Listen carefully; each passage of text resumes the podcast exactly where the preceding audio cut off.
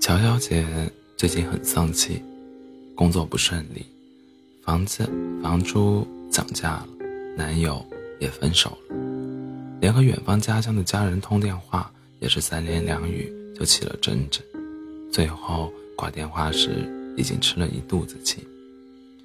乔小姐倒在床上，淌下的眼泪沾湿了半边枕头。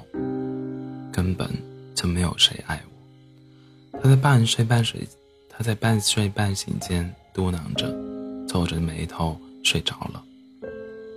但他说的不对，在他的身边还围绕着许多份沉默的爱呢。乔乔姐早上起床，对着镜子洗漱时，发现镜子中的自己。好像痘痘消了，眼袋也没那么明显。总而言之，就是变好看了一点点。嗯，是真的吗？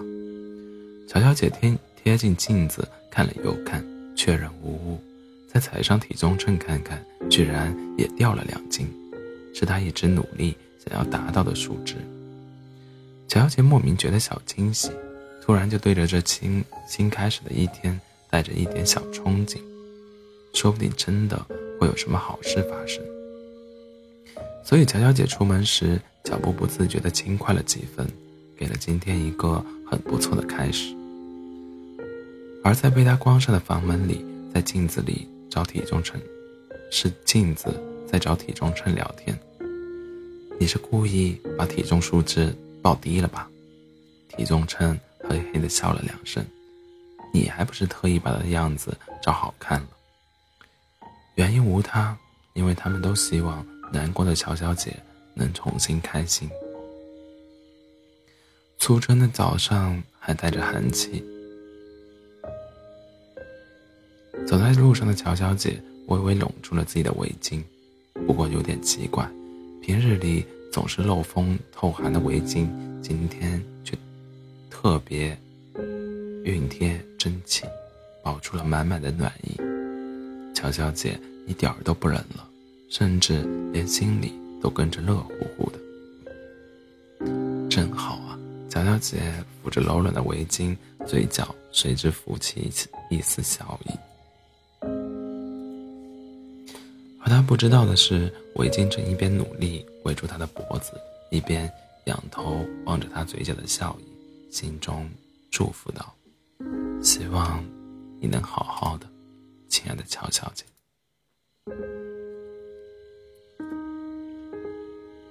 工作依然又重又急，令人烦心。一番昏天暗地、如打仗般波折的赶工后，乔小姐终于能停下来，稍微喘口气。她走到办公楼下便利店，买了杯咖啡，正昏头脑胀的往回走，突然看到旁边小草坪上有的光线，是阳光正好从两道。从两栋高高的写字楼间的夹角投下来，就那么一小角，洒在那边小草坪上，于是那个小角落就变得跟周围被大楼阴影遮蔽的地方氛围完全不一样，光明、灵动、温情。乔小姐端着咖啡走到那边小草坪的阳光中坐了一小会儿，暴躁的心情慢慢沉静了下来。她长松口气，突然觉得自己之前的烦闷都很不法，都很不划算。他竟然忘了生活里还有这么美好的东西，而洒在他身上的光线之中，似乎藏着一道来自太阳的安抚。别忘了，难过时还有我陪着你呢，亲爱的乔小姐。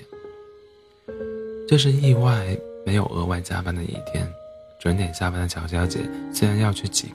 晚高峰的地铁，但能从地铁站出来时，仍然看见漂亮的夕阳，心里还是很受用。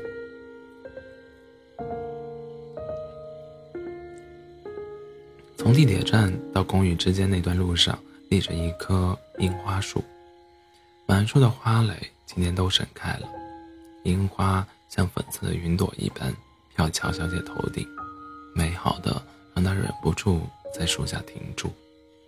恰巧一阵风跑了过来，拂起洋洋洒洒的花瓣，落在了乔小姐满身。带着清雅、带着清淡雅致的香味。乔小姐惊喜地沾起肩头的一片花瓣，脸上笑容如盛开的樱花一般明媚，而她没有察觉到，是那一束樱花，还有特意来帮忙的清风，都在轻声低语：“亲爱的乔小姐，能让你开心，真是太好了。”晚上，乔姐独自站在阳小阳台上，开了一罐啤酒喝。比起昨夜里的伤心失意，今天的她心情实在要好太多太多。那些琐碎的烦恼都被更多小小的美好盖过，让他又重新对自己、对生活热爱起来。没关系，总会有好事情发生的。乔小姐举起啤酒罐，元气十足地朝着空气干杯：“要加油啊，不认输的乔。”乔小姐，下一秒，像是为了向乔小姐证实确实会有好事发生，夜空中划过一颗流星，拖着长长的光尾，一闪一暗的消失在这座城市的轮廓线之外。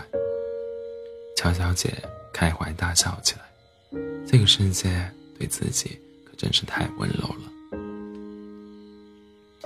深夜时分。乔小姐睡着了，今晚的被子比往常更加温暖蓬松，亲密地拥抱着乔乔小姐，令她一直紧皱的眉头舒展开来，甚至微微勾起嘴角，露出恬淡的笑容。大概此刻的她正在做一个甜美的梦，而爱着乔小姐的每一样事物，终于能松口气，在夜色中。用乔小姐听不见的声音窃窃私语：“亲爱的乔小姐，要开心哦，因为还有我们默默爱。”